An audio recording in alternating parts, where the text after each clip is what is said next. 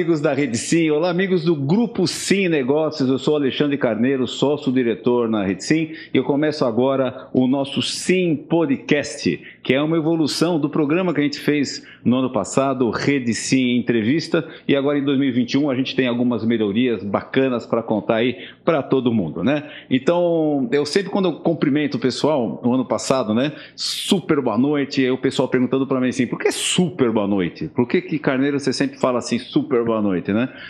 Caramba, vamos passar uma energia positiva, né? Ter uma agenda positiva. O nosso dia a dia, às vezes, é tão difícil, tanta notícia ruim, coisa assim que nos desafia, né? E sempre que a gente pode, acha que a gente deve valorizar essa questão da positividade. Então, vai aí, meu super boa noite para todos vocês. Um abraço forte para os parceiros da Rede Sim, da Rede Center Sim. Eu vou falar um pouquinho da Rede Center Sim, que está começando é, agora, uma nova rede de, de lojas e materiais para construção. Um abraço forte para todos os nossos fornecedores, né? O pessoal das lojas que visita as nossas lojas no Brasil inteiro, pessoal das fábricas, sempre muito próximo da gente. Um abraço forte para todos, para os nossos amigos é, maravilhosos, né? O, por que Grupo Sim Negócios, né? Hoje nós somos três empresas, a Rede Sim, a mais conhecida, né, rede de lojas de produto para marcenaria em todo o Brasil, são 243 lojas. A Rede Sim super consagrada aí, seguindo a sua trajetória, os seus desafios né, diários, né, a nossa luta nunca acaba. A gente tem a nossa importadora, a Madecim, a gente traz produtos de fora, hoje ferragens, né, com a marca Madecim, que a gente distribui nas nossas lojas da Rede Sim. E agora começamos um novo, um novo projeto, uh, sem há dois meses, a gente quer levar a mesma proposta de trabalho da Rede Sim para lojas de materiais para construção. Então, a Center Sim é uma nova empresa, uh, uma nova rede, e a gente já está com 17 lojas, quem sabe ainda esse mês de março, uh, 30 lojas, e vamos seguir a nossa trajetória. A nossa visão é de mil lojas nos próximos cinco anos. O Sim Podcast mantém o nosso foco nos nossos parceiros, nos nossos fornecedores, e a nossa proposta é trazer fera, é trazer águia para conversar com a gente aqui nos nossos estúdios, né? E para trazer informação, para trazer é, técnicas de gestão e principalmente inspiração. Eu estou aqui com o Guilherme Setuba, o nosso amigo velho de casa. Guilherme, bem-vindo aqui no, no nosso Sim Podcast. Você chegou fácil aqui? Conseguiu chegar fácil na, no trânsito? Cheguei muito fácil aqui. Bom, boa, super boa noite a todos. Vou pegar aqui o seu gancho também. Acho que a gente tem que ter esse é, esse ar positivo aí para tudo que a gente tem feito nesses tempos tão difíceis, né? Agradecer uh, você, Carneiro, e a Rede Sim por, por mais esse convite. É um prazer estar aqui. Eu já tive aqui algumas vezes no, no, uh, no ano passado também começando aqui um, um, trabalho de entrevistas com vocês. Agora no podcast da Sim, está sensacional e espero contribuir aí. A gente possa trocar de uma forma bem informal, bem bem agradável aqui a gente trocar aqui algumas impressões e perspectivas para esse ano de 2021, que mais uma vez vai ser um ano difícil, porém uh, cheio de desafios uh, que com certeza uh, serão enfrentados por todos nós aqui e com sucesso como foi em 2020. Mas Guilherme, você se prepara o seguinte, porque você realmente é amigo da casa, né? Eu lembro que há dois anos, dois anos e meio atrás, mais ou menos, você participou de uma convenção nossa aqui em São Paulo. Lá no Jaraguá. No lá no Jaraguá, mais de, putz, tinha mais de 300 pessoas, entre parceiros e fornecedores. Você... Aí o pessoal elogiou muito, porque você fala de um assunto difícil de economia, assim, né? Mas de uma maneira bastante simples. E depois, no ano passado, com a com aquela crise toda, a pandemia, né, que a gente criou essa ideia de fazer o programa de entrevista para estar tá trazendo essas informações, você foi o primeiro. Porque a gente falou, pô, o pessoal quer saber o que vai acontecer, né? e, de novo, quando a gente falou para os parceiros da, da tua presença, e já veio muita pergunta aí, né? Não sei se você trouxe a tua bola de cristal. você se prepara aí que tem pergunta para caramba para fazer. Mas é, deixa eu dar um recado aqui, se eu esquecer de falar aqui, o pessoal me dá bronca, né? É, siga os nossos canais, por favor, no Instagram, no Facebook, no LinkedIn, daí dê o seu like, por favor, seja um seguidor aqui do Grupo Sim Negócios. A gente tem bastante conteúdo, Guilherme. A gente, caramba, no ano passado a gente virou uma empresa muito digital, né? Com, acho que o mundo ficou muito mais digital, né? E nós surfamos essa onda aí e criamos, estava te mostrando o estúdio aqui do lado, né? Programa é, lives diárias, treinamento para vendedor, é, demonstrando o produto, foi muito bacana esse, esse programa de entrevista, né? Então a gente mergulhou nisso e a gente realmente cresceu bastante nessa questão digital, né? Mas o Guilherme, me diga uma coisa, o pessoal me perguntou várias vezes assim, o que, é o Guilherme? Né? Guilherme Setubo. baita sobrenome bacana, né? De peso, importante. Um pouquinho da história aí da família, quem que você é aí na família, e qual que é a história, assim? Ótimo, vamos lá, ah, Carneiro. É, como você falou, meu nome é Guilherme Setúbal, eu sou neto do Olavo Setúbal, que é o fundador da, do Grupo Itaúsa. Né? Grupo Itaúsa que hoje tem como seus principais investimentos na área financeira o Banco Itaú, Itaú. e na área industrial a Duratex, né, que tem mais de longa data, faz 70 anos esse ano. Né, uma empresa que foi fundada por ele né, há 70 anos atrás. Caramba. Acho que é uma coisa interessante, quer dizer, a Duratex foi fundada 70 anos atrás pelo meu avô e pelo Renato, uh, pelo Renato que era um amigo dele, para produzir painel de madeira para exportação. Tá. Porque na época não existia uh, painel de madeira uh, na Europa, né, especificamente na Suécia. Então tinha uma demanda, Sim. eles, como dois uh, empreendedores visionários, olharam isso como oportunidade, criou-se a Duratex, que era uma empresa 100% exportadora no começo, e com o desenvolvimento do mercado interno aqui, a gente fez a migração e o shift de uma empresa 100% exportadora para uma empresa hoje que 90, 80, 90% do, do seu, do seu volume é mercado nacional. Sim. Né? Eu estava conversando com você aqui anteriormente que é, apesar do banco né, ter sido um, um grande negócio do, do, Grupo Itaúsa pelo seu tamanho e tudo mais, a Duratec sempre foi a paixão do meu avô. Acho que meu avô, formação de engenheiro de produção, do Olavo, sempre, né? né, do Olavo, sempre teve isso como uma, uma referência. Né? Meu avô teve sete filhos, né? É, eu sou filho da única mulher, né? minha mãe tem seis irmãos homens, tá. né? minha mãe é, é, é, a segunda da, da, na, na sua geração, dos sete, né? da segunda da geração Agora, só uma, uma perguntinha assim, uh, a Duratex 170 anos e o Itaú quanto tempo? O Itaú é que é, essa é uma boa discussão, porque é. se você juntar com o Unibanco, ele tem mais ele, ele vai fazer 100 anos, porque o Unibanco é ah, anterior. Ah, tá, entendi. Né? Então tem até uma discussão, o que vale, né, no Itaú Unibanco? Que data é, comemora, né? comemorar. Mas o Itaú também tem tem, tem muitos anos aí tá. é, e é da, é da mesma época. Uh, da Duratec. Mais ou menos na mesma Exatamente. época. Mas segue, você estava falando da tua. Não, e aí eu, eu, né, então minha, minha, minha mãe é a segunda de, de, sete, de sete filhos do meu avô. E eu sou o primeiro dos 19 netos que meu avô teve. Né? Então, meu Caramba. avô teve 19 netos. E eu sou o primeiro. Você é o primeiro dos 19? O primeiro dos 19, o primeiro a trabalhar nas empresas do grupo. Então, eu fui o primeiro a, a, a trabalhar nas empresas do grupo. Eu comecei na Duratex em 2014. Na época eu estava como eh, gerente de relação com investidores. Né? Tá. Então, acho que talvez venha daí essa minha facilidade por por conversar temas econômicos aí com os investidores, Entendi. sejam ele pessoa física ou pessoa jurídica. Entendi. Assim, então você está há seis anos, vai completar sete anos lá. Completo sete anos no final desse você ano. Você está com que idade, Guilherme? Eu estou com 43 anos. 43. Para homem pode perguntar a idade. não, não tem problema nenhum. você começou lá com 36 anos. 36 Mas então não foi tua primeira experiência? Não, eu trabalhei, eu trabalhei uh, eh, 15 anos no mercado financeiro. Ah, tá. Em outros bancos que não Itaú. Então eu comecei no CCF, que era um banco francês. Foi comprado pelo HSBC depois tive uma passagem pelo Banco Modal, que é um banco de investimento do Rio de Janeiro, Sim. aqui em São Paulo. E depois voltei para o HSBC. Nos meus últimos oito anos, eu trabalhei no Corporate Banking lá, atendendo empresas multinacionais na área de tesouraria e depois na área, na área comercial do banco. E depois eu fiz o shift de carreira, fiz essa mudança uh, para a Duratex em 2014. O que, que te motivou? Ou, ou, aqui me ocorreu duas coisas, né? Para te perguntar assim, claro. assim, né? O que, que te motivou a sair do mercado financeiro e ir para uma empresa da família?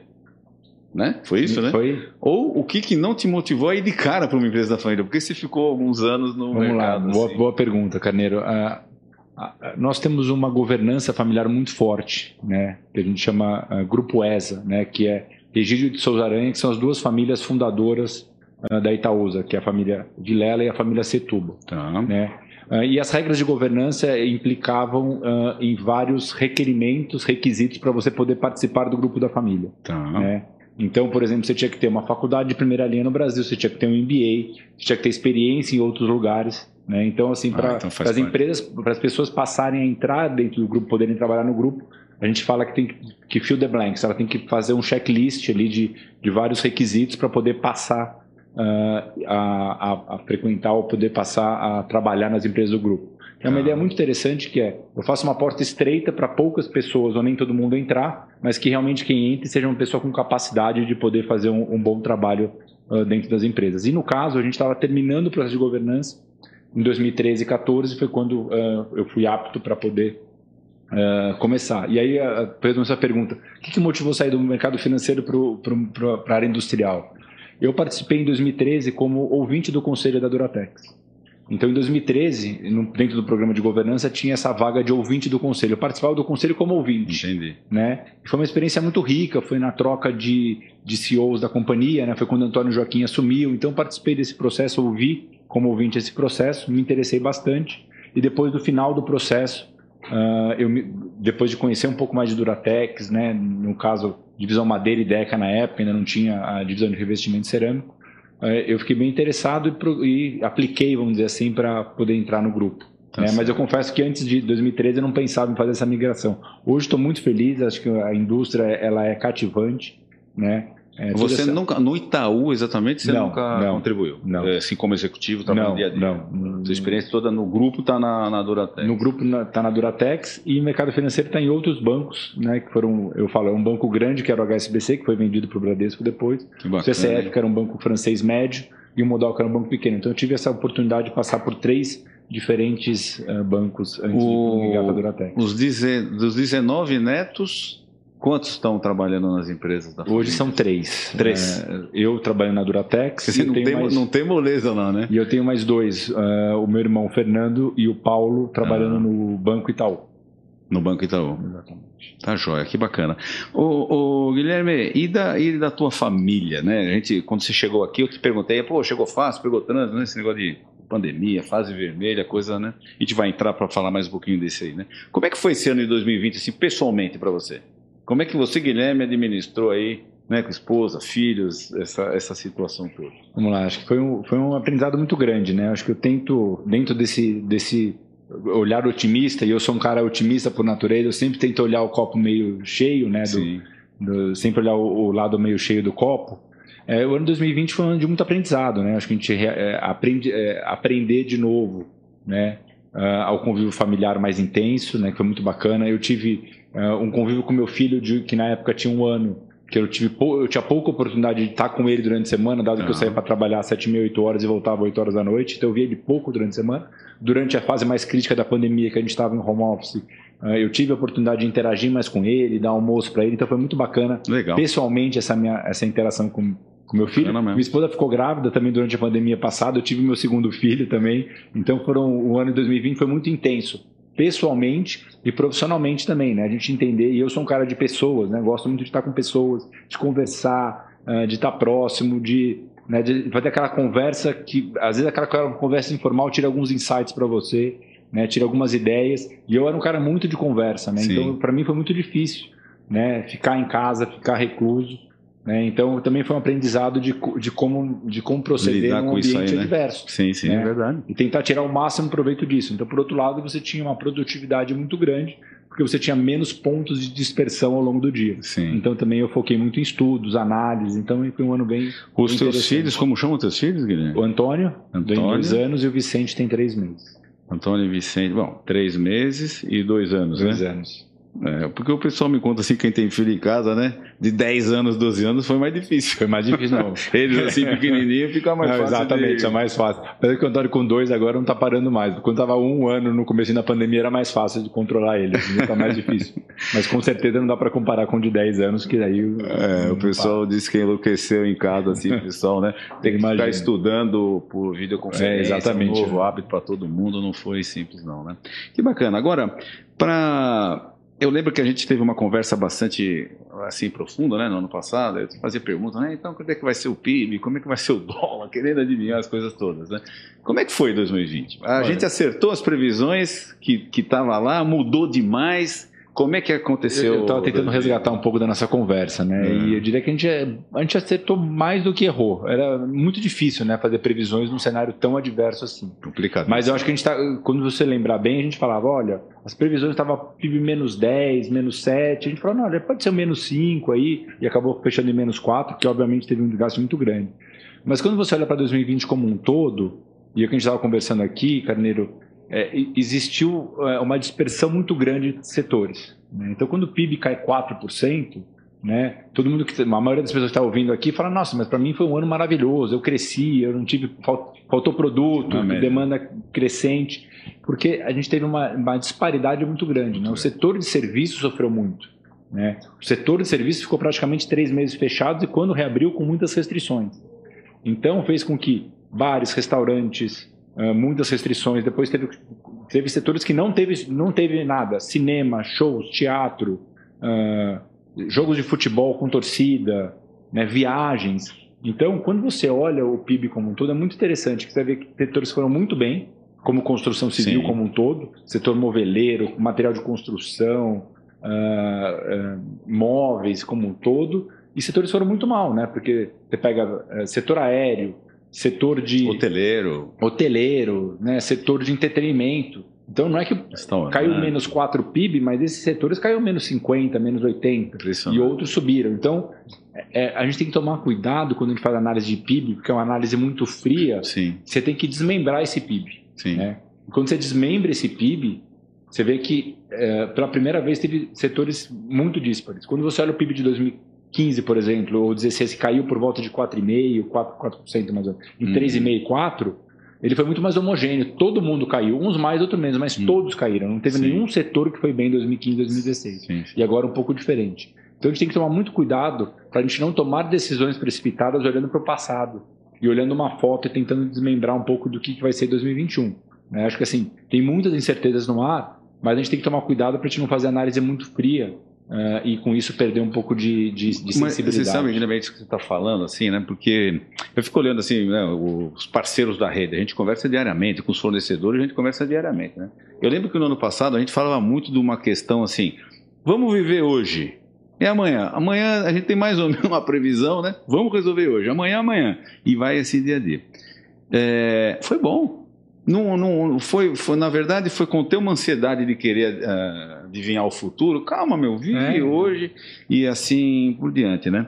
O, eu queria foi... eu, eu, desculpa te interromper, mas eu queria contar um. Já que você falou um pouco da família do, do meu avô, vou contar uma história interessante. Para entender quão, quão difícil foi para mim isso, né? É, eu vou contar o exemplo, exemplo extremo do meu avô. Né? Meu avô era aquela pessoa que no dia 2 de janeiro chegava um fax nas casas dos seus respectivos filhos. Uhum. 2 de janeiro, uhum. falando quando que ia ter o jantar na casa dele durante o ano inteiro. Então no dia 2 de janeiro, ele já marcava, é verdade, ele marcava os jantares do ano inteiro uhum. nos restaurantes ou na casa dele. Ou seja, ele era um cara extremamente programado. Então você imagina que eu cresci nessa programação anual de eventos, de coisas. Você e aí eu me deparei na pandemia olhando assim: olha, cada semana é uma semana. É. Como que eu vou lidar nessa semana? Na minha casa, né, com os colaboradores que trabalham na minha casa, porque tem uma questão de saúde, tinha uma questão de, de companhia. Né? A, gente tinha, a gente na Duratex, é. no comitê de crise que a gente instalou, Carneiro, a gente tinha que ser muito humilde de falar o que eu tomei a decisão hoje, se eu precisar amanhã falar, tomei a decisão errada, eu vou voltar atrás, Sim. eu tenho que ser humilde de falar, tá, tá certo, é vamos voltar atrás. É então, pegando esse gancho aqui, né, eu que sou uma pessoa extremamente programada, gosto de tudo uh, sistematicamente é, planejado, é, foi um grande aprendizado. A lidar com assim, olha, cada semana é uma semana. A gente não sabe como vai ser a outra semana. Né? Então foi um aprendizado muito importante. Quer dizer, se tiver que mudar o jantar da terça para quinta, não sofra, muda. Né? Antes eu sofria, confesso. não, mas eu, eu consigo assim sentir o que você está falando e acho que esse foi um grande aprendizado para todo mundo, né? E que a gente utilize esse ano, porque esse ano vai exigir também Flexibilidade. Flexibilidade e essa capacidade de mudar de uma hora para outra e humildade. Não, essa decisão não é melhor, estou mudando aqui, acho que é fundamental. Eu, eu, vou pegar esse gancho e falar uma coisa assim, se eu puder dar... Né, o conselho parece meio, meio arrogante, mas não é isso. Eu acho que o aprendizado é sejam flexíveis e não tenham medo de mudar.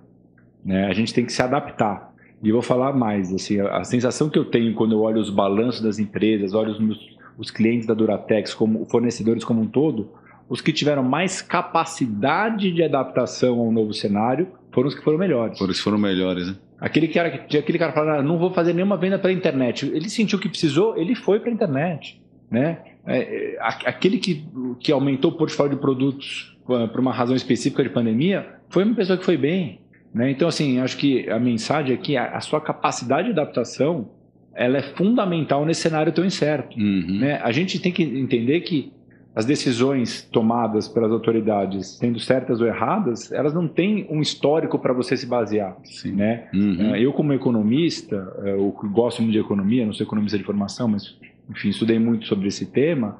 É, eu posso falar que a gente sempre tenta tomar as decisões baseado em estudos passados. Não, como foi a crise de, de 28, como foi pós-guerra, como foi isso, como foi aquilo, como foi a gripe espanhola para a gente tentar se balizar para tomar as decisões. Só que essa vez foi uma coisa totalmente diferente. Sim. Então foi mais difícil tomar as decisões olhando para o passado do que o normal. Uhum. Né? Quando você. A gente tentou no primeiro fazer uma correlação com a crise de 2008 nos Estados Unidos, Sim, tentou fazer uma correlação, depois tentar fazer um pouco de correlação que talvez seja um pouco mais acertada com a gripe espanhola de, de 1918, como foi o pós-gripe espanhola, mas é muito difícil, porque o cenário é muito diferente. Sim. Né? A, as tecnologias são muito diferentes. Né? Eu acho que, no geral, o que foi surpreendentemente positivo foi a capacidade das pessoas de se adaptarem e a capacidade das empresas de se adaptarem ao novo cenário. Sim. Então, quando você desenhava um PIB, quando a gente conversou de menos 10 e ele é menos 4, ele significa que a capacidade das pessoas de se adaptarem é verdade. Né, e, a, e, a, recuperação econômica é foi verdade. melhor do que estava previsto. Não é porque quem previu menos 10 era um cara negativista, um cara pessimista, é porque ele olhava para os dados que ele tinha ali.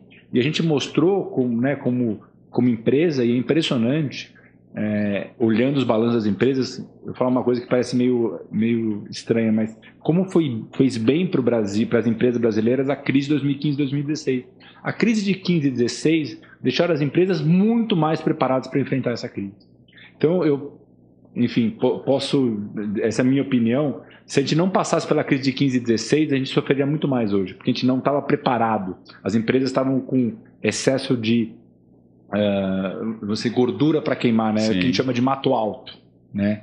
Hoje as empresas depois de 15 e 16 elas estavam muito mais eficientes, muito mais produtivas. Né? Isso fez com que quando viesse a crise elas sabiam lidar muito melhor do que era antes. Sim. Então, é, eu acho que para as empresas brasileiras, e, e, e, você consegue ver isso nos balanços sendo divulgados, e não é à toa que a Bolsa, apesar da economia andar de lado, está, enfim, com vários problemas políticos econômicos aqui, você tem boas oportunidades na Bolsa de Valores, por quê? Porque as empresas lidaram muito bem com a crise. Sim. Né? Tiveram empresas que quis muito sucesso, e o setor aqui moveleiro é um deles. Né? As empresas uh, de varejo né, que vendem uh, painéis de madeira como Rede Sim, por exemplo, que né, performaram muito melhor que a média das outras empresas, sim, sim, porque é tem capacidade de gestão.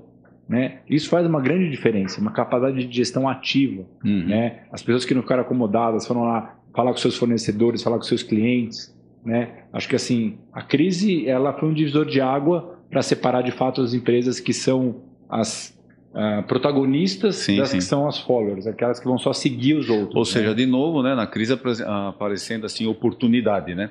Você sabe que você está falando essa questão da, de você Acho engraçado, tô lembrando. Pô, já sabia a data que ia jantar lá, né, cara? Já dizia a roupa também que vestia. Quase isso. Quase né? isso, né? Não, e como. Tudo bem, né? Tem o teu planejamento, mas tua capacidade de rever e rever e rever e rever e, e tudo mais, né? Agora, uma outra coisa que me bateu forte do, uh, relativo ao ano passado, né? É, que eu vou te colocar aqui, vamos ver se você enxerga da mesma forma, que assim, como foi bom ouvir outras pessoas porque, tudo bem, hoje eu, eu, escuto muito esse negócio de política, futebol, coisa polarizada, que as pessoas não querem mais se ouvir e tal. Existe um movimento hoje, assim, que é notório, né? Intolerância e tal. Mas, para mim, conversando com outros empresários amigos, né? Caramba, tinha momento de tanta dúvida. Falei, como, o que, que você acha?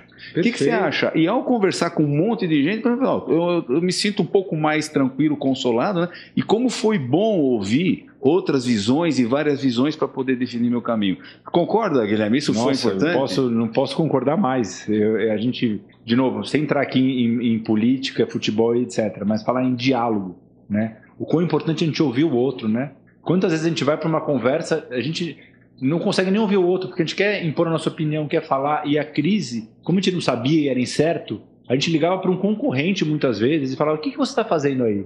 Liga para o seu cliente e fala: o que, que você está precisando aqui de é. auxílio? Liga para o seu fornecedor e faz a mesma coisa. Então, assim, puta, Carneiro, eu, eu concordo 200%. E aí, de novo, né, é, eu, eu pego um aprendizado aqui do, do, do, meu avô. Ele era uma pessoa que ele, ele, aprende, ele me ensinou, né, e eu demorei muito para aprender, confesso, fui mais turrão, a escutar o outro. Meu avô é aquela pessoa que, que conversava com todo mundo, né? Ele, ele, ele almoçava com, com o Sterling do MST, de vez em quando no banco, as pessoas ficavam horrorizadas. E ele falava: se eu não entender o que ele pensa, como que eu vou compreender? E ele falou: não é que, de novo, ele falava: eu não concordo com, eu concordo com 1% do que ele fala, mas o fato de eu não concordar não significa que eu não possa conversar com claro. ele, ouvir o que ele pensa. Claro. Né? E aí, você, você colocando um pouquinho no mundo de hoje, né? como a importância do diálogo, como é importante ouvir o outro. Né? A capacidade de, legal, ouvir é tão importante quanto a capacidade de falar. Pois né? É. Então, eu pegando o seu gancho aqui, puta, eu concordo plenamente. A gente, a gente fez, a gente exercitou isso muito na Duratex. Humildemente conversando com, com as empresas do setor, né, com os concorrentes, para saber o que eles estão fazendo, não é para pegar informação privilegiada, sim. não, é só para entender o que eles estão fazendo, né, para atuar junto. Sim, sim. Né? Quando a gente chegou aquele momento crítico da pandemia, faltar painel não é bom para Duratex, ou bom para Arauco, ou bom para Guararapes, ou bom para para Eucatex, é ruim para todo mundo. Sim, sim. Né? Porque a, a, gente, a gente, isso é uma coisa que gente, eu sinto falta um pouco aqui no Brasil. É assim, a gente, a gente como né, associação de setor, a gente tem que trabalhar mais unido. Né? Competição, sim, claro, a gente tem que estar sempre competindo, faz parte, uma competição saudável. Né? Mas se o setor como um todo criar uma demanda, é melhor para todo mundo. É. Né? Eu, eu, não preciso, né, entre aspas, matar Arauco para ser vitorioso. Né? Sim. Se o setor crescer, todo mundo, todo ganha. mundo ganha. Se aumenta o bolo, todo mundo tem mais pedaços para repartir. Exatamente. Né? Então, eu espero que a pandemia leve isso de uma forma mais consistente daqui para frente. Que bacana. Você, quantos anos você conviveu com, com o teu avô? Você, você fala do teu avô assim, teu olho brilha, é impressionante. É, é impressionante. É uma energia muito legal. É, mas, eu, mas assim, quantos anos, mais anos você, assim, com uma consciência com 5 anos, tudo bem, é, é uma outra relação. né? eu, eu, eu, vi até. Os, eu, meu avô morreu quando eu tinha 31 anos, né? Eu diria que a, a minha relação com meu avô estreitou muito depois que você, ele brincava, né? Para ele, é, você passa a existir quando você estava na faculdade, né? Uhum. Essa brincadeira com os netos. Então, eu diria que então foram 12 anos, 13 ah, anos. ele falava que falava, você só passava a existir quando entrava na faculdade. na faculdade. Mas quando entrava na faculdade, depois era interessante porque eu almoçava uma vez por mês, às vezes uma vez a cada dois meses, com ele no banco, para ele ir, eu vi, escutar. Então, ele criou uma agenda com os netos, depois, né? Ele, é, ele tinha esse jeito mais durão no começo, né? Mais assim. Mas ele foi uma fonte de inspiração. E quando você fala que meu olho brilha, é fato. Uhum. Eu acho que ele foi um cara inspirador. Eu acho que é, não só como executivo, né? A gente fala, ah, executivo. Não, ele, ele como personalidade. Como homem, como né? personalidade. Ele foi um cara que foi prefeito de São Paulo, foi ministro das Relações Exteriores. Então, ele, ele fez muito mais do que só Duratex e Itautec e banco, né? Ele uhum. foi um cara que sempre pensou muito no Brasil. Então, ele é um Bacana. cara super referência para tudo. Pra Privilégio, mim, né?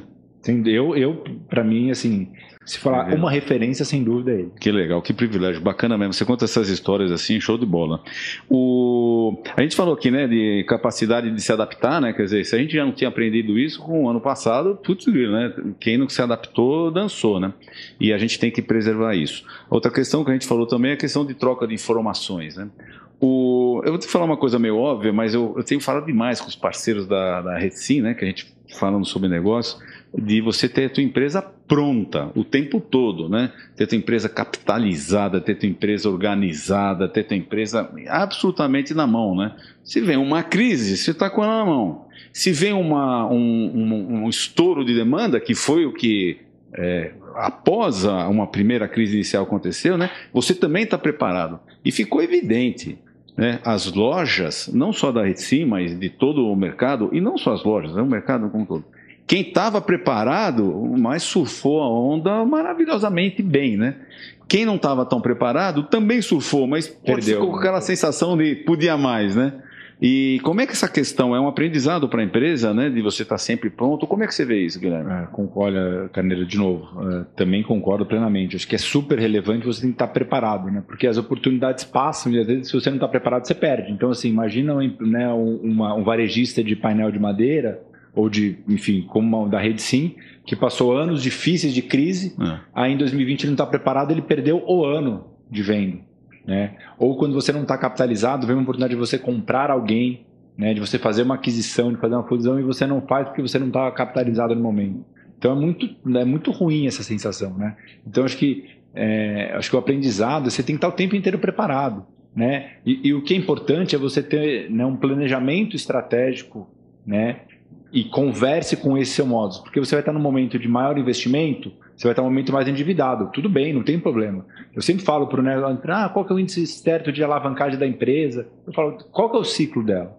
Né? A Duratex passou por um ciclo de investimento muito forte entre 2007 e 2013, uhum. no qual a gente dobrou a capacidade de painéis de madeira e Deca. Então, painéis de madeira a gente tinha 2 milhões de metros uh, cúbicos de capacidade, fomos para 4 milhões de metros cúbicos de capacidade, contando com a fusão com a Satipel no meio do caminho. Sim. E a Deca tinha 18 milhões de capacidade de peças ano, a gente foi para 37 entre 2007 e 2013. Tinha quanto? Do... 18 milhões. 18 milhões e foi para 37. A gente mais que dobrou na Deca e dobrou na Madeira, né? Uh, então, a gente, naquele momento, a gente vê um ciclo de investimento. Então, a gente estava mais endividado. A gente tomou uhum. recursos financeiros com bancos para poder fazer esses investimentos. Sim. Né? Então, a gente sabia que naquele momento era o momento de um ciclo de investimento. Então, a gente chegou a ter uma relação dívida uh, geração de caixa, dívida líquida EBITDA mais alta. Mas era totalmente normal nesse período. Né? Agora a gente está com um momento de desalavancagem, né? porque a gente vem, nos últimos anos, gerando muito caixa, porque os investimentos maturaram. Né? O ano passado foi um mercado, foi um ano muito bom, a gente divulgou o balanço recentemente aqui. Né? Foi o melhor resultado, né? Foi o melhor resultado da história da companhia, né? e a gente conseguiu desalavancar. Então a empresa está pronta para crescer, está né? Tá pronta para é, fazer uma nova linha de revestimento, está pronta para crescer se precisar em alguns outros negócios, comprar uma outra empresa. Né? Ela está pronta para isso. Então, o momento é, é um momento de crescimento. Né? Eu vejo a Duratex hoje muito animados, acionistas através da Itaúsa, muito animados com possibilidades de ampliar o portfólio. Né? De, de, ampliar o portfólio de modo com que ele sirva melhor ao nosso cliente. Uhum. Né? A gente tem feito um, um, um, movimento muito interessante de colocar o cliente como centro da nossa, da, do, do nosso negócio. Sim. E vamos ser sinceros, não era assim antes. E não era porque tinha alguma coisa errada. Tá. É porque o modo de o modus operandi era diferente. Era a gente diferente. era uma empresa industrial, uma empresa de engenheiros. Né? A gente passa a ser uma empresa de design, certo. uma empresa de arquitetos, uma empresa focada no cliente, olhando para suas demandas, falando, puta, eu quero, eu quero ter um portfólio de produtos revestidos para o meu varejista, né? para uma rede sim, com um portfólio diferenciado de produto. Que eu possa agregar valor para o meu cliente. Sim, né? sim. Que eu possa ter aspiração, né? Quem está conversando aqui, de como ter aspiração por um móvel, né? O móvel deixou de ser aspiracional durante um tempo. E, vamos ser sinceros, as pessoas tinham mais prazer em comprar um celular novo do que um móvel. Sim. A gente tem, um, um, uma, a gente tem aqui um desafio que é como a gente vai fazer as pessoas quererem menos trocar o iPhone ou o Samsung uhum. e comprar mais móvel. Né? Esse é um grande desafio que a gente vai ver daqui para frente. Né? É. Agora, e falando de desafio, né? Depois eu queria abordar, a gente estava falando um pouco antes de começar a gravação aqui sobre a. Achei bem interessante, né? é, fazer um móvel deveria ser tão fácil quanto trocar uma lâmpada. Né? Por que, que não se vende tanto chuveiro? Porque é difícil trocar, né? A lâmpada é fácil. Eu queria falar mais sobre isso, mas já vou falar já.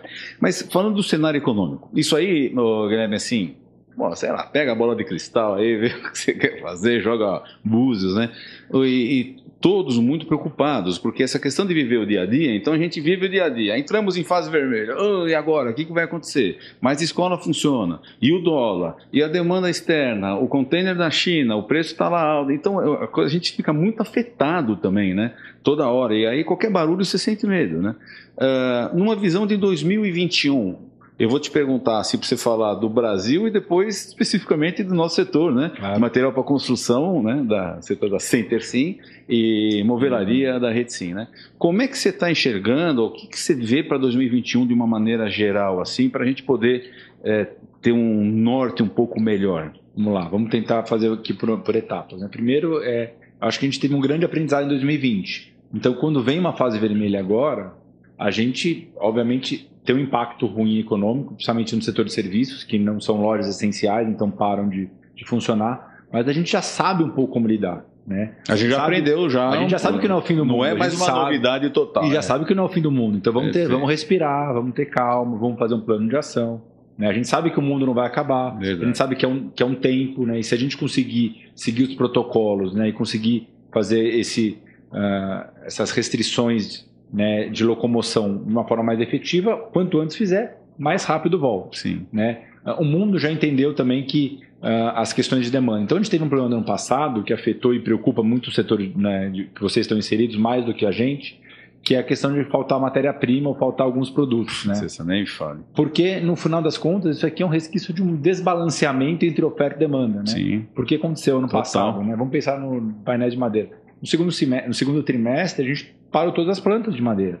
A gente não imaginava que fosse recuperar tão rápido. Então agora a gente está operando com todas as plantas a, a pleno vapor, né? Uh, e outros concorrentes também, então a chance de faltar painel de madeira esse ano já é muito mais baixa. Mas né? vai faltar. Não, eu acho que não, não sei, é difícil falar que vai faltar. É, não, é difícil é falar que vai faltar. Eu, o que eu posso falar por Duratex é que a gente vai operar o ano inteiro full. Então, assim, a gente não quer faltar, né? É, obviamente, se, se faltar para uma coisa boa, porque a demanda vai estar muito mais alta. Mas, porque, mas Guilherme, porque... vocês têm uma conta lá Eu não quero interromper não, teu claro, raciocínio. Claro, claro, a gente vai voltar vamos, lá. Vamos. Falaram que no podcast é assim mesmo, né? Videocast diz que é para, né?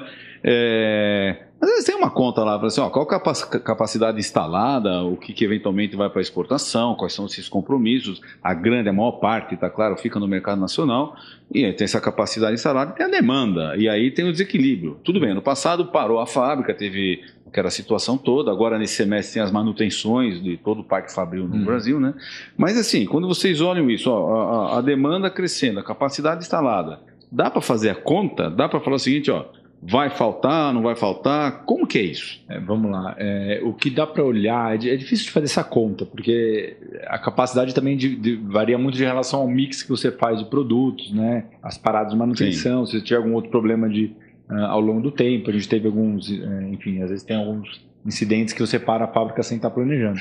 Mas no cenário normalizado, com as manutenções normais, normais que acontecem e tudo mais, eu diria que a gente vai estar muito mais equilibrado, né?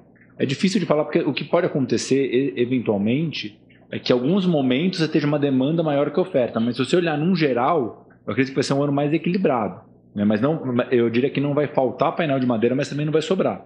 Então aquela uh, sobre-oferta que existiu em 15 e 16, provavelmente não vai, não vai ter esse ano. Não vai ter esse ano. Né? Então os, os, os, a, a indústria de painéis de madeira, né, Duratex e seus concorrentes, devem operar o ano inteiro cheio. Né? Provavelmente não vai faltar produto, né? Mas também não vai sobrar. Então vai ser um ano mais, uh, vamos dizer assim, que vai ser mais justo entre oferta e demanda. Sim. Por isso que é muito importante os relacionamentos comerciais, né, os parceiros, né, é, com, com, fazer contratos eventualmente de mais longo prazo para você amarrar de uma forma que você garanta uh, o, o, suprimento do, do, dos materiais, não só de painéis, mas de outros. Uhum. Né? Mas eu não acho que vai faltar, a não ser que seja por um motivo bom que é que a demanda exploda de uma forma que você não tem a capacidade de oferta. Aqui Mas não tem nada que te aponte para uma explosão assim da demanda? Não, não. Eu acho que esse ano vai ser um ano bom para, né, a gente está discutindo aqui, né, bom para pra, as reformas, né, e aí isso inclui metal, louça, revestimento, porta, imóveis também, armários, cabine, é, armários, camas, mesas, Sim, etc. Para todo, para todo... toda, para toda a indústria moveleira mas eu não acho que vai ser uma, ele vai crescer em relação à base mais alta já estava, né? Mas eu não acho que ele vai crescer na magnitude que ele cresceu ano passado, porque a base já está mais alta. Então, vamos dizer que você tenha produzido 100 ano passado, você vai produzir mais esse ano, você vai vender mais do que você vendeu ano passado, só que a base vai ser mais alta. Ou seja, eu vou falar olhando para aquela câmera, é que é a câmera do nosso telespectador, né? Vê se o que eu vou falar tá certo. É um recado assim, ó. Ou seja, não joga produto fora. Se você tiver uma semana um pouco mais fraco, ok faz parte do, do, do balançar da carroça. Né? Esse ano tende a ser um ano de maior equilíbrio e não, não tem por que fazer isso. Tá certo essa afirmação, Guilherme? Tá certo, e lembrando que assim, né, o primeiro semestre ele tem de ser um semestre mais, mais volátil por conta do que a gente estava conversando. Você faz vermelha, vai para laranja, vai para é, amarela. Isso... É. Então isso gera um pouco de instabilidade e um pouco mais de volatilidade no mercado. Né? Mas o mercado tende a continuar aquecido no primeiro semestre. No segundo semestre, acreditando numa vacinação maior né, e uma dissipação do vírus maior, ou seja, uh, a pandemia melhorando com uma vacinação crescente, você tende a ter um segundo semestre mais estável né? E, portanto, mais, mais aquecido. Exatamente, mais aquecido. É, isso tudo a gente está falando em situações normais, né? Se não tiver um, sei lá, um Covid-20, 21, um terremoto, alguma coisa claro. que interfira de uma maneira tão mais fortemente, né? O projeção do PIB, esses números econômicos todos aí, como é que... Vamos lá. uh, o campo, Bolsa de valores... Vamos lá, vamos falar de, do, do, dos principais índices aqui, né? Então, o, o que a gente tem visto de câmbio, né? Ao redor de 5, 5 e pouco, né? Ou seja, vo volta, volta, volta um pouco, né? Então, eu estou falando de projeção do Itaú, de uma XP de outros bancos. Né? Um está falando mais de, Ninguém fala abaixo de 5, mas ninguém está falando 5 alto, está muito mais para 5, 5 baixo. Tá. O que acaba sendo bom para a gente, porque no final das contas a gente, como um todo, somos importadores de produtos como Sim. na média, né? Então a gente tem a Duratex tem produtos dolarizados que foram impactados fortemente esses últimos anos por conta da subida do dólar. Sim. Você pega uma resina, um papel, são produtos dolarizados, né? É, então você, te, você tem, por um lado, um dólar mais fraco, que tende a ser bom para o uhum. nosso segmento de construção Sim. civil, é ruim para os exportadores, mas bom para o nosso segmento de, de construção civil. Né? Então, isso dá para falar num câmbio por volta de 5, é bem razoável. Uhum. Né? Você, a gente está falando de um PIB positivo para 2021, alguns falam em 1, 2, 3% do PIB positivo né, o que seria muito bom, pensando que a gente cresceu, caiu menos 4 no passado. Porque antes era é, menos 4 no ano passado, e aí se falava para esse ano mais 5, mais 4 e tal, já é, já está um pouco diferente. Está mais para mais 3 do que para mais 5, mas de novo, eu acho que é, é, é, é muito incerto para falar ainda, sabe, Carneiro? E de novo, né, se eu falar, eu, eu vou falar assim, a PIB é mais 3, mas pode ser mais 10 para a construção civil e pode ser é, menos 5 para o entretenimento. Então até a composição do PIB é difícil de falar. Eu, eu, eu, tô, eu, eu tô particularmente otimista para o setor de construção civil. Construção civil. Né? Porque você tem o quê? Você tem um backlog de entregas de imóveis nos últimos. que começou em 2018, com os relançamentos das construtoras, uhum. que vão ter entregas agora ao longo do segundo semestre de 2021 e 2022. Então, são, são empreendimentos que já serão, foram lançados lá atrás. Normalmente, esses empreendimentos não vêm com a parte de imóveis dentro, então uhum. você tem toda a parte de marcenaria Sim. a ser feita após a entrega. Né? E como vocês conseguem ver isso, pessoal? Assim, eu, a gente acompanha uh, a, a, as constru grandes construtoras de capital aberto. Sim. E eles estão divulgando ali quanto que eles têm uh, de, de, entrega a serem feitas ao longo de 2021 e 2022. E eles estão construindo e vendendo bem. Exatamente. Né? Então, e, e, você vai ter uma, uma você vai ter uma, um, uma boa venda na capital, mas você vai ter boas vendas também litoral e interior. Então, assim, quem está depende do ponto que você tiver, você vai ter uh, novos hábitos, né? Que, que, são as casas uh, de veraneio, vamos dizer assim, que também teve um bom ano passado e Sim. deve continuar uh, nessa em 2021. O, o, você fala assim, bem claro a questão. Não, está prevendo 3, 3 é a média, né? Tem uhum. setor que vai ser menos e mais. E o nosso setor, graças a Deus, tende a ser mais, mais que isso. Sofremos né? muito mais em 2015 e 2016, né? A gente é. não pode pagar conta o tempo inteiro. E isso continua, porque quando você falou da. Né, então o pessoal deixou de viajar, deixou de sair, começou a melhorar a casa. Como não saía nada, sobrou mais dinheiro, então tinha mais dinheiro para casa. Esse movimento continua esse ano. Na tua visão, ele continua de qualquer maneira, mesmo tendo uma, uma abertura gradual daqui a pouco em função da vacinação. Sem dúvida, eu acho que continua, né? É porque você vai ter o quê? Você tem, de novo, né, é, o que a gente chama de, do, do pocket share, né? Então, a, a gente vai passar, provavelmente, o março de um mês mais difícil, né? Então, vai ter meses que vão ter menos uh, serviços disponíveis e gastos disponíveis para acontecer. Sim. Né? Provavelmente esse ano você não vai ter. Eu vou dar um exemplo. Eu sou, adoro assistir futebol. Eu vou gastar menos com o estádio. Provavelmente não vai ter jogo de futebol em estádio. Assim como não vai ter shows. Assim como viagens, seja para o exterior ou seja interna, vão ter mais restrições. Então não é só o bar o restaurante, é todo o serviço. Todo o serviço, tá, sim. Né? Então você vai ter o quê? Num cenário de desemprego constante, que estão apontando, está alto, mas está constante, com renda, é, com auxílio emergencial para a base, para dar uma sustentação e um fôlego para a base, que é super relevante para a nossa pirâmide, né? Uh, aliado a uma renda disponível maior por conta de você de não gastos com serviços de entretenimento, Sim. tende a levar a, a uma continuação dessas melhorias da casa. Né? Acho que o nosso grande desafio aqui como segmento é manter acesa essa vontade das pessoas de fazer pequenas reformas e pequenas melhorias. Né? Uhum. E fica cada vez mais claro que a casa vai ter um papel muito importante na vida de todo mundo. Uhum. Então é super importante isso também. Então, assim, você deixar a sacola sempre um brinco. Sempre um brinco, né? É, fala é, essa tua visão da, né, e seguindo essa linha que você falou agora, da criação do hábito. Porque você acabou de falar isso, né? O, o ano passado a gente, pô, eu não tinha, sobrou dinheiro porque eu não viajei, estava dentro de casa vendo que não estava legal, fui lá e arrumei, né? Agora, como é que eu transformo isso num hábito para não, não daqui a pouco não mudar e eu, eu deixar de ter essa visão? Vamos lá. Esse é o grande desafio. Que, que é bem interessante essa, é, essa, essa, conversa que a gente teve aqui pré-podcast pré foi muito interessante. E eu diria assim: esse é o desafio da indústria. E aí não é o desafio da Rede Sim, da Duratex, é de todo mundo, é da Rede Sim, dos, dos concorrentes, uma Rede Pro, da Léo Madeiras, etc., da Arauco, da Bernec, da Guararapes, de todos. Do mercado inteiro. Do mercado inteiro, que é fomentar essa vontade das pessoas, esse hábito de manter a casa cada vez melhor. Sim. Né? Eu, eu dei um exemplo aqui que eu gosto, assim, né?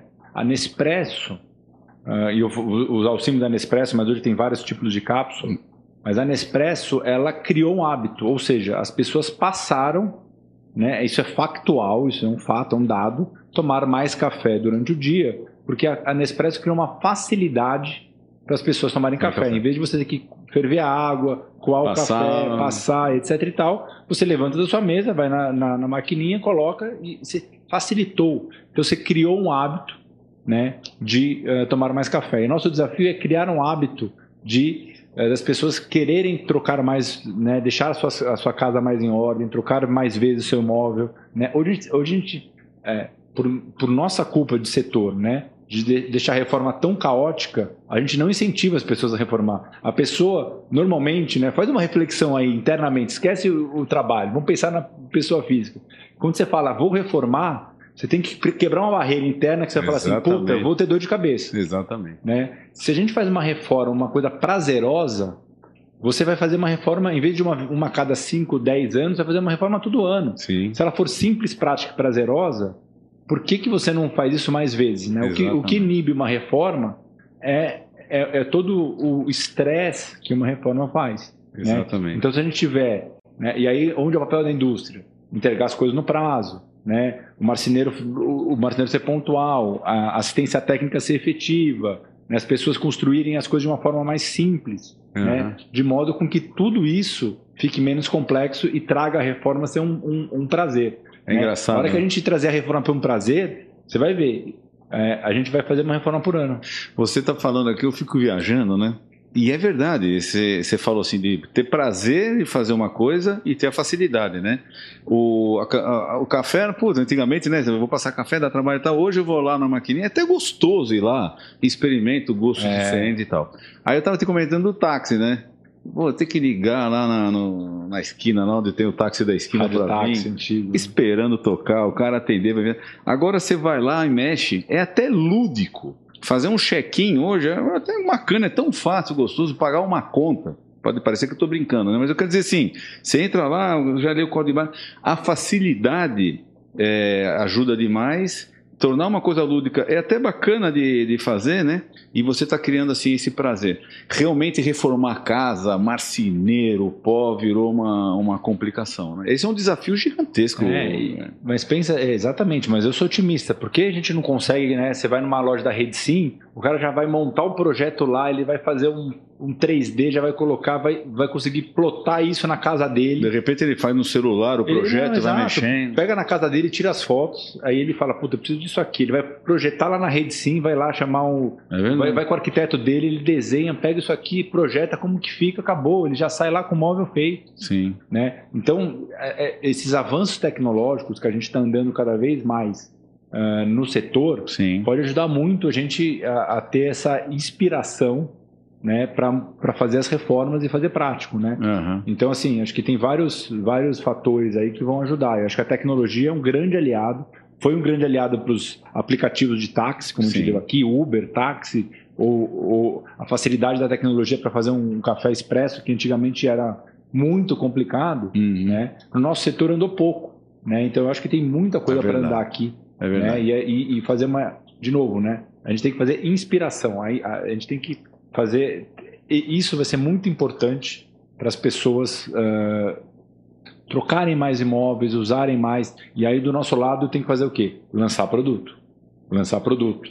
Né? Trazer coisas novas, trazer diferenciais.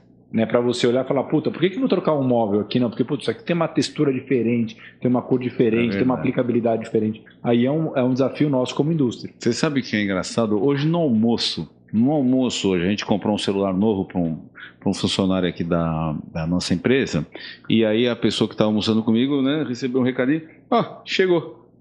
Comprou de manhã, chegou depois de algumas horas e ele estava avisando que chegou. E a hora que a gente voltou do almoço, realmente chegou. Aí eu estou fazendo o filme né, disso que você está falando, mas, pô, eu vou rever um móvel aqui meu, de um home theater e tal. Eu mesmo mexo no projeto, troco algo facinho, assim, converso com minha esposa e de repente tem um projeto Aí basta apertar um botão, já foi lá, já cortou, já fitou. Quando o marceneiro vem no dia seguinte montar. Sonho de consumo, né? Aí virou um prazer, não dá trabalho, não é, Olha a distância que nós estamos, né? Não, exato. Imagina assim, puta, eu vou sair de casa, vou, vou, viajar uma semana de férias, nessa uma semana o cara instala tudo na sua casa. e eu vou acompanhando férias, do meu celular. Exatamente, o cara vai dando update do celular assim do que está é, acontecendo. Então, realmente. assim, tá longe, tá longe, mas a gente vê que é possível. Uhum. Né? A gente olha para o horizonte aqui, puta, é, é possível fazer isso. Tá. Né? E aí é isso que você falou, puta, você vai lá, brincar, bota o aplicativo que você tem lá, você botar o aplicativo, simula, como que eu quero nessa cor aqui? Você tira uma foto da sua casa, deixa eu trocar essa cor aqui, desse bege para uma cor mais acinzentado. Daí você tira uma foto, vê como que fica. Impressionante. Né? E aí você vai estimulando. Exatamente. Né? Exatamente. E, e isso tem um espaço o... enorme aqui para a gente. Outro dia me apresentaram um aplicativo para fazer inventário. Quer dizer, você tira a foto do teu estoque assim, ele já conta as chapas. Ele Sim. vai lá, faz a leitura das chapas, já faz toda a divisão. Para mim é uma novidade, enfim, mas é uma, uma facilitadora enorme. Para comprar roupa, diz que você, com o próprio celular você escaneia o seu corpo e ele já toma, tira as tuas medidas para você comprar roupa por e-commerce. Sem que já vem na tua medida. Que era um tabu, né? Que era um tabu, roupa né? pela internet a gente era um tabu. Ninguém queria comprar porque ninguém. A gente tinha um hábito de querer ir na loja, Sim. vestir. Hoje ainda existe isso, mas cada vez menos. É. E acho que é um ponto importante, né, Carneiro? É, eu ainda gosto de ir na loja acho que meus filhos talvez não vão na loja mais. Eles vão, eles, vão querer uma coisa mais pronta. Sim, é, é, então, assim, a gente vai ter que, a gente vai ter que facilitar para o nosso cliente. Caminhar para essa mudança né? aí. Né? A gente tem um propósito na Duratex, que é um novo propósito da Duratex como um todo, que é, é soluções para melhor viver. Então, eu quero ser uma empresa de solução. Eu quero dar uma solução para o meu cliente, uhum. né? Seja ele uma solução completa. Sim. Né? sim. Então, assim, a gente tem que andar muito ainda nessa, nessa avenida. É verdade, né? tem uma distância mas, gigantesca. Mas acho que é possível. Falando mais assim, da, do assunto mais econômico, né? Voltando aqui, né? Então você falou o PIB deve crescer aí 3%, ou nosso setor exatamente. Até mais que isso. Acima da média e tal. Equilíbrio de oferta e demanda maior do que a gente. Bom, qualquer coisa é maior do que a gente viveu ano claro. passado, francamente, né? Mas já numa coisa não, não tão dramática. Não deve sobrar é, produto, enfim, tem situações, mas um equilíbrio maior. É, nós estamos em março, auxílio emergencial. Como é que você está vendo isso? Né? Tem lá a PEC sendo voltada, como é que Vamos você lá. tem essa visão? O auxílio emergencial tende a começar já em março agora. Tende a começar em março, março agora. Tem alguns mecanismos, eu não sou especialista no, no legislativo, mas pelo que eu li, você já consegue implementar logo em março. Então o governo já quer desembolsar. Existe uma discussão que é interessante, que seria muito bom para nós, como um todo, né, como, que é, dado que janeiro e fevereiro estava no orçamento, você fazer o retroativo. Então o cara em março, ele não só recebe de março, como recebe de fevereiro e janeiro. Então ele já conseguiria sair de largada com três meses, né, o que daria uma robustez até para para esse começo de, de, de restrição, é injeção na veia. Injeção na veia, seria ótimo. Eu, eu vi uma discussão, não sei se eles iam fazer isso ou não, Caramba. porque existia uma previsão no orçamento, como demorou para votar, então já estava é aquela coisa, já estava no orçamento, eles estavam vendo se eles conseguiriam efetivar uma, um resgate retroativo de dois meses, já faz três meses de uma vez só. O auxílio emergencial é super importante para a pirâmide. Né? Às vezes fala assim, ah, mas você acha que o cara vai fazer com 250... Às vezes o pessoal fala assim, ah, 250 reais, o cara não vai trocar um móvel por 250 reais, mas não é. É, é uma questão, um, sobrevivência da pessoa. Né? Você uhum. tem que ter uma, uma base da pirâmide muito fortalecida. Uhum. Né? E, e, a gente vive muito, assim, é, é nós somos uh, indústrias e, e, comércios formalizados. Né? Existe muito informal que vai sofrer muito durante uh, alguns períodos. Então Com é importante certeza. você ter esse auxílio emergencial. Isso dá um boost na economia, sim. Né? Então é esse cara que, que, que compra isso que a gente às vezes esquece no derivado, né? Não é o 250 reais que o cara vai comprar um móvel. Né? Ele vai consumir outras coisas. Ele vai coisas. consumir outras coisas que aí esse cara que vendeu para esse cara vai conseguir consumir um móvel. Exatamente. Então tem uma derivada aí que as pessoas Sim. Uh, não enxergam muitas vezes, né? Porque às vezes eu ouço, ah, não, mas imagina, 250 reais, o não cara é uma não vai conta comprar um direta. É claro que não vai, ele não vai comprar uma, uma, uma bacia da DEC que custa 700 reais com o auxílio emergencial.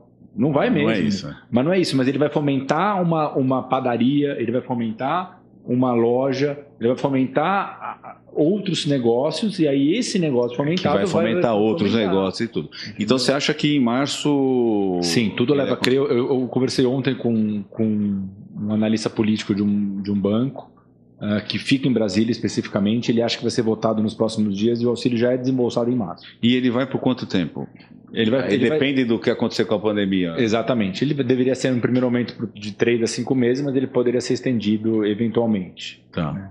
Então, isso é uma notícia boa que está na. Sem dúvida, é uma notícia Ai, boa, uma notícia pra... que precisa, né? Assim, de novo, não vou entrar aqui no mérito se político, eu estou pensando no mérito é, como país, né? Como sociedade, isso que é super importante para você, de fato, conseguir sobreviver esse momento que vai ser muito crítico novamente. Entendi. O Bolsa de Valores Vamos lá. Pergunta difícil. Só né? perguntinha fácil, viu, é, que, que eu, vou, eu, vou, eu, vou, fazer uma. Vou parecer que eu vou estar saindo pela tangente, mas eu, é, é uma, é, é o que eu acredito de fato. É, não olhem a bolsa como um todo. A gente tem que olhar segmentos e setores. A bolsa pode andar de lado, pode até não subir, mas vão ter empresas boas que vão subir.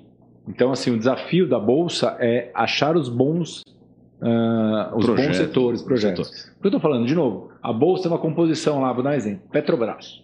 A, bolsa, a Petrobras ela é super relevante no índice. Quando a Petrobras caiu o que ela caiu por conta da troca do presidente, é, ela afetou a bolsa como um todo. Mas se você não tem Petrobras, teve zero de impacto. Mas quando você olha o índice da bolsa, você está lá sim. impactado. Sim, sim. Então, a questão de bolsa é olhem e procurem bons Uh, uh, bons setores. Uhum. Né? O, que eu, o que eu gosto, né? essa é a minha opinião pessoal, você que esquece do Duratex, Guilherme. Eu gosto de empresas uh, bem posicionadas no setor, líderes do seu setor e que tenham fortalezas. Né? Tem um conceito que assim, é, a fortaleza é o que, que, que, que essa empresa tem que o outro não consegue. Não consegue. Sim. Quais são os meus diferenciais? Uhum. Né? Pode ser marca, pode ser logística, pode ser produção.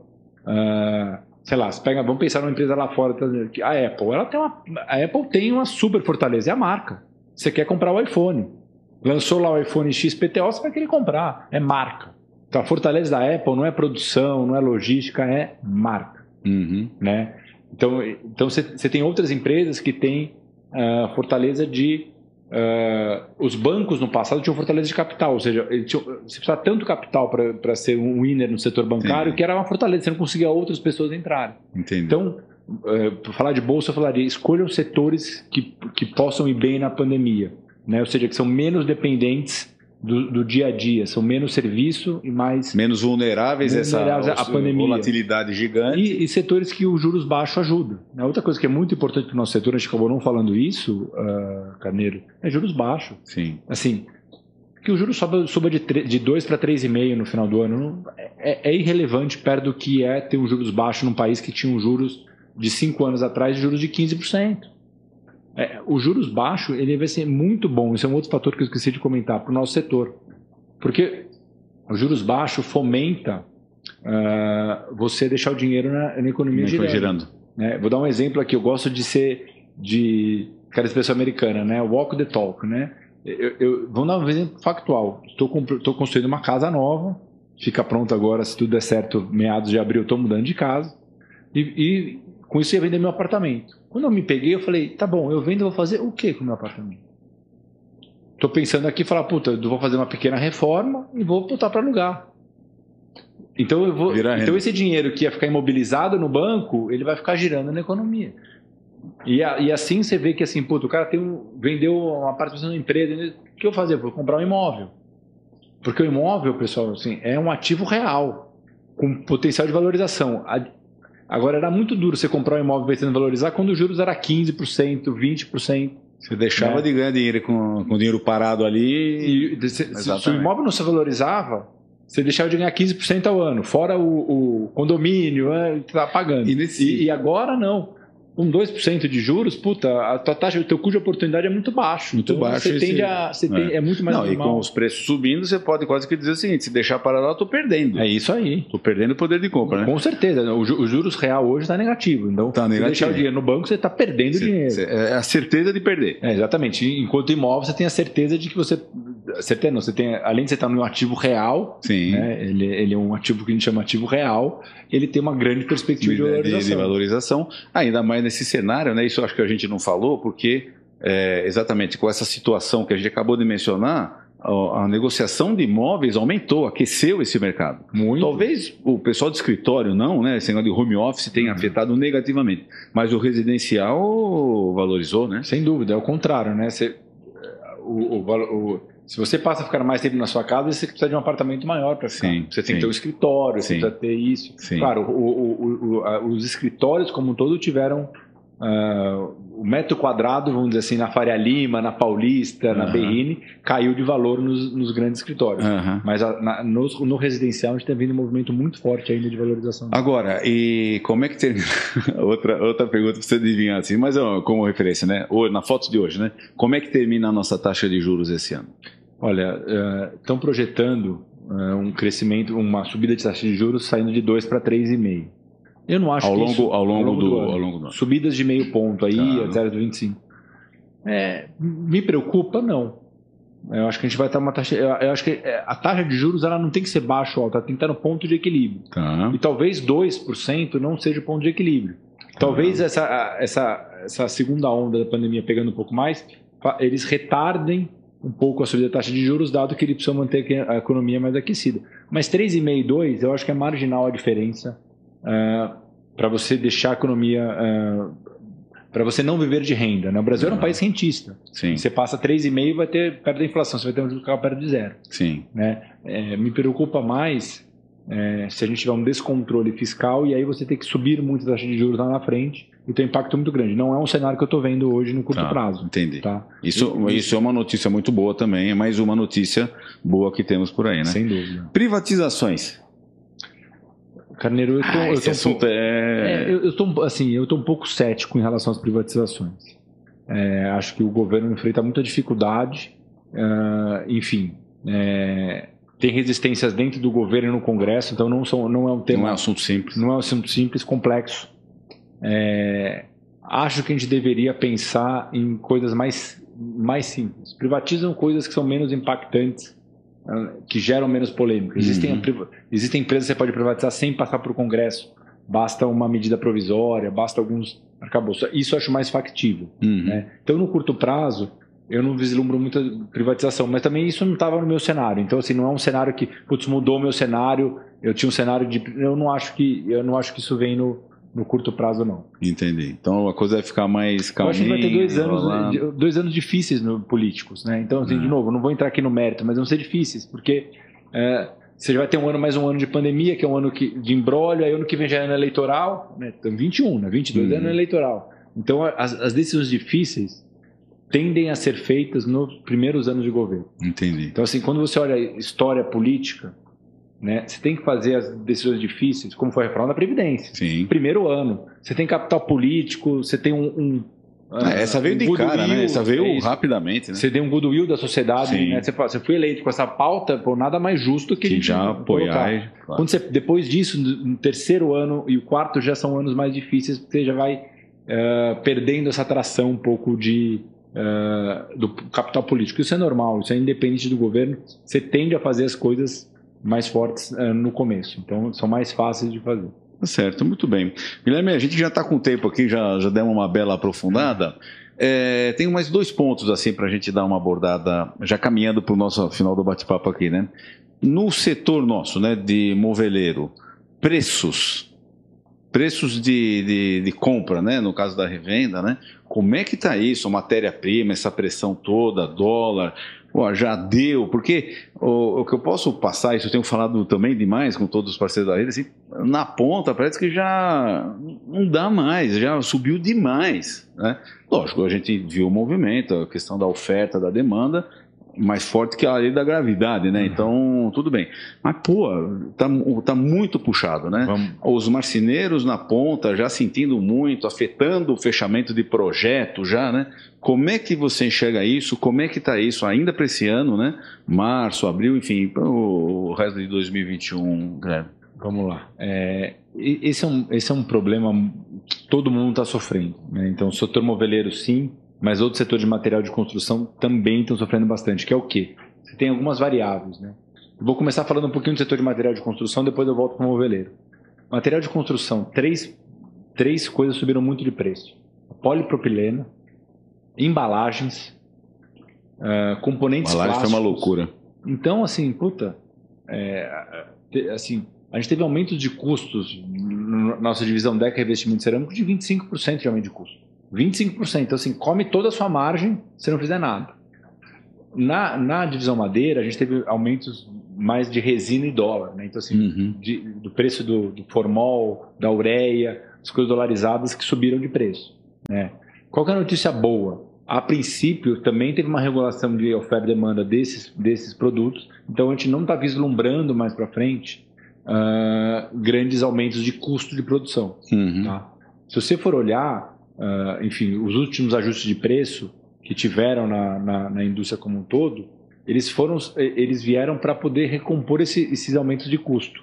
Né? Uhum. Acho que a notícia boa é que você olha a oferta e demanda está mais equilibrado. Então, a, no, a, a, não ser que tenha alguma coisa excepcional, eu não vislumbro mais uh, muita pressão de custo do lado da, das empresas produtoras de painel de madeira. Sim. A gente sabe, e de novo, né, também que é, a gente sabe do nosso lado também que o marceneiro já está no limite, né? Puts, a gente sabe, todo mundo sabe. Né? A gente vai consultar, a gente fala, a gente vê preço de mercado.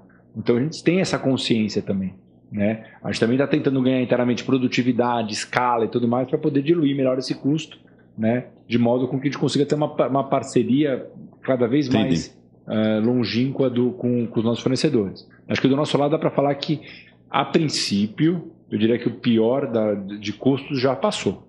Tá? É, de Legal. novo, é difícil de, porque são variáveis que a gente não controla. Entendi. Não, a gente, o futuro sempre é A, variável que a gente controla é o preço do eucalipto, que uhum. a gente uhum. tem a produção ali e tal. Então ali é um preço controlado. Agora o preço da resina e do papel são dois preços. De energia elétrica também está razoavelmente controlado, de mão de obra está controlado.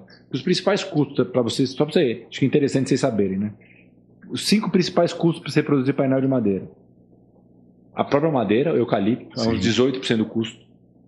Resina, 16% do custo painel, é, papel, 14% do custo.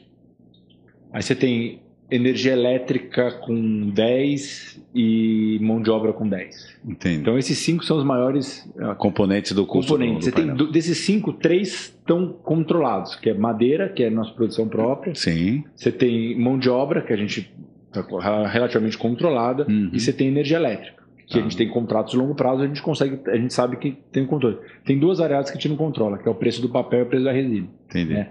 Esses foram que sofreram e que acarretaram os aumentos de preço que aconteceram nos últimos últimos meses. Hum. A princípio, eles estão mais Entendi. controlados. Entendi. Belo ponto. Isso aí foi bem, bem didático, esses cinco pontos aí. Repete para mim. É?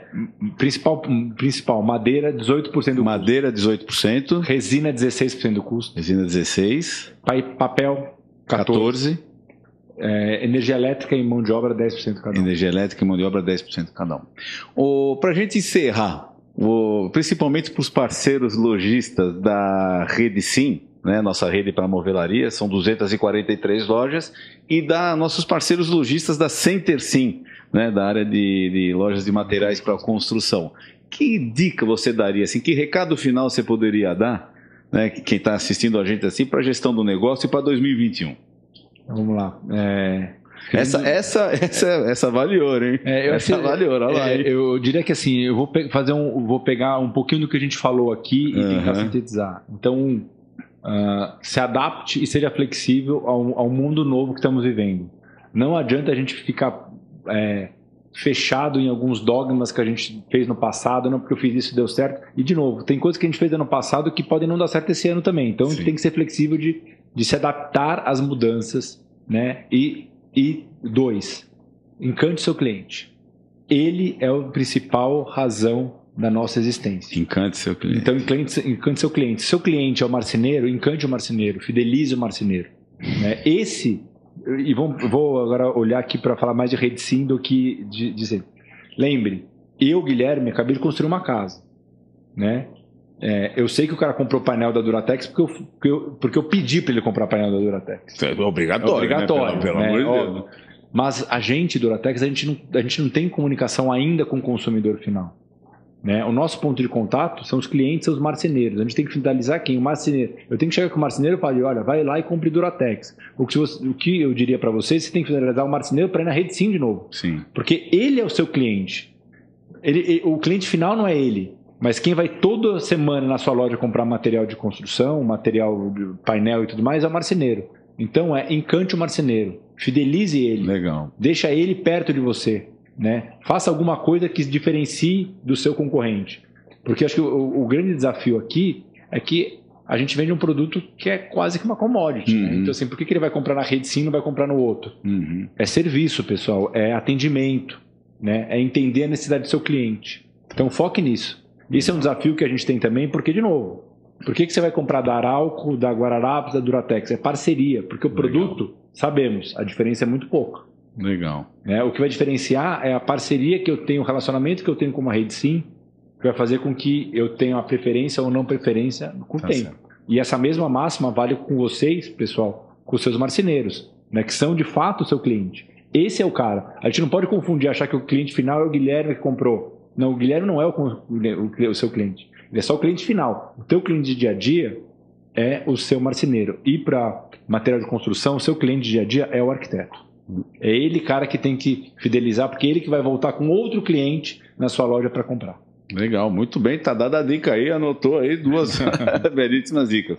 Guilherme, Olha, eu vou te agradecer demais aí você ter vindo aqui no nosso escritório, né, do Grupo Sim Negócios. É, só para dizer, a gente está com todos os protocolos aí de álcool, gel, máscara, respeitando. Máscara aqui, é. Tá aqui, né? O álcool está ali. Tem um vinhozinho aqui também, álcool, isso aqui depois a gente, a gente também toma, mas acho que é importante destacar isso, né? A gente tem que se cuidar muito, levar isso muito a sério, viver a vida com felicidade, mas levar a sério, se cuidar. Vamos vacinar né? Quando chegar, talvez vacinar, vacina que é importante. Não perca tempo. Não né? perca tempo pra caramba, né? Guilherme, te agradecer de coração, realmente uma generosidade tua gigantesca. É sempre muito bom estar conversando contigo. Você é palmeirense, né? Não, não sou, sou São Paulino. Mas você tem jeito de palmeirense, é impressionante o cara assim. Mas não tem nada contra o Palmeiras, não. Mas manda um beijinho pro Antônio e pro Vicente, é isso? É isso aí. Manda um beijinho para eles aí. Um beijinho do Carneirinho aqui para eles, para de agradecer aí a tua, a tua presença, né? Eu espero para que todos os parceiros, os fornecedores aí que assistem a gente tenha sido assim bastante importante. Acho que teve muita informação, né? Eu agradeço aí a audiência de todos de todos vocês. Manda um abraço pro Tiago Pandolfelli, família Pandolfelli de Campinas, ele me desafiou para dar esse recado. Aí, Tiago, tá dado o recado, leva essa, meu amigo, meu irmão, né? Siga a, o Grupo Sim Negócios, né? A Rede Sim, a Center Sim, a Madecim, nos nossos canais YouTube, Instagram e no Facebook. Está dado todos os recados aqui. Desejo a todos, então, uma semana maravilhosa, um mês espetacular. Guilherme, que você tenha lá no teu trabalho também, na tua vida, um mês espetacular. E vamos, assim, o momento é um momento de de força mental, né? É aquilo que eu falei no início, de super. Vamos, vamos manter essa força mental, né? Tem bastante coisa difícil assim acontecendo, mas tá bom, vamos acordar cedo e resolver e vamos continuar vivendo com alegria e isso vai passar e a gente vai, como você disse na tua fala anterior, né? A gente vai sair mais forte. Se eu não estou enganado, você falou assim: não fosse a crise de 15, 16, não estaríamos tão fortes e prontos para enfrentar o que a gente enfrentou agora, né? Então, talvez assim, né? Se não fosse a crise de 20, 21, ou 21 até metade de 21, né? É. A gente não vai estar tão forte para ter uma vida feliz lá na frente. Né? Com certeza. E tem uma pessoa que fala assim: é um dia menos no final da crise. Então, cada dia a gente tem que pensar Exatamente. um dia menos, vamos acreditar nisso, Exatamente. seguindo os protocolos, como o Carneiro falou. Né, e enfim, e, e, ter confiança e trabalhar. Acho que não tem muito jeito. Com certeza. Né, que as coisas vão melhorar com o tempo, com certeza. Agradecer também aqui o convite da Rede Sim, é sempre um prazer. É, você é da casa. Sempre, você... que, sempre que quiserem aqui, eu estou super à disposição aqui. Nossa, uma honra gigante. Você é da casa mesmo. Você está comendo aqui na nossa casa, você é da casa mesmo, tá? Então, pessoal, um abraço super forte. Cuidem-se, vivam felizes, façam excelentes negócios. Ah, e daqui 15 dias a gente tem outro Sim Podcast. É, quem a gente vai conversar é surpresa. Não é para falar, não, né? Não pode falar? Então não vou falar, é surpresa. Mas daqui 15 dias, quarta-feira, por favor, acompanhe aqui a nossa programação. Um forte abraço, tchau.